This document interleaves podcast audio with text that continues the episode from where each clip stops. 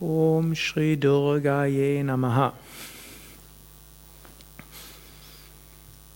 Ich spreche momentan in den Satsangs etwas über die Mahavidyas, die Dasha Mahavidyas, die zehn Weisheitsgöttinnen. Wir haben ja im Projekt Shanti diese Ausstellung der Mahavidya Yantras. Und eine der zehn Mahavidyas ist Bagalamukhi. Hm? Bagalamukhi Mukhi heißt eigentlich die das Gesicht und Bagala heißt Herrschende. Und Bagalamukhi ist die, die allein mit einem Blick einen beherrscht. Gut, Bagalamukhi wird dargestellt als eine mit einer goldenen Hautfarbe. Sie wird dargestellt mit einem gelben Gewand. Sie wird dargestellt strahlend und ausstrahlend. Und das sieht erstmal sehr schön aus. Und dann ist neben mir ein Dämon. Und der Dämon hat eine lange Zunge. Und die Bagalamukhi packt die lange Zunge mit einer Hand und hat ein Schwert in der anderen Hand.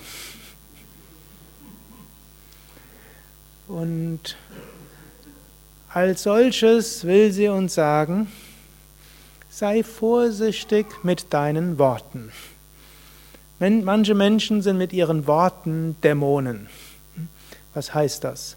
Es gibt Dämonenworte im Sinne von, man beleidigt andere, man kränkt andere ohne Grund.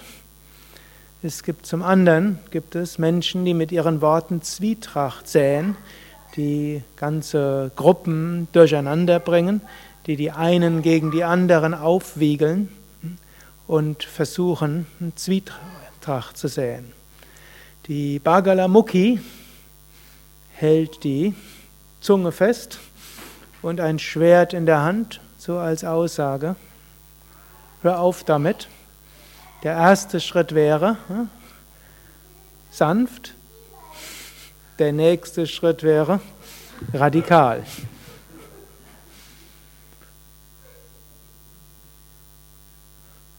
So manifestiert sich dann letztlich Karma. Und so können wir das alle zum Anlass nehmen. Wie wirke ich mit meinen Worten?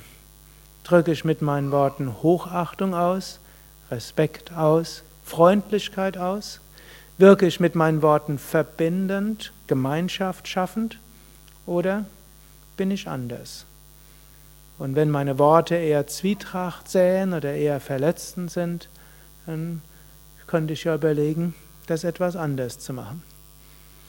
Es kann auch mal hilfreich sein, klare Worte zu sprechen. Es kann auch mal gut sein, auf äh, ungute Dinge hinzuweisen. Es kann auch mal wichtig sein, auf Dinge hinzuweisen, die im Argen liegen. Aber man kann überlegen, mache ich das vielleicht zu sehr und bringt es nicht viel. Oft kann man überlegen, was will ich wirklich erreichen und wie kann ich das am besten erreichen.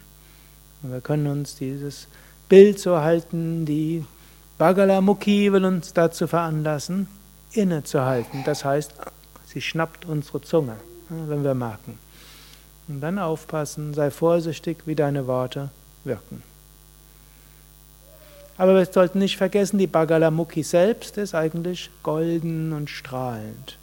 Was heißt, letztlich wollen wir mit unseren Worten Liebe ausstrahlen. Letztlich wollen wir mit unseren Worten Freundlichkeit ausstrahlen.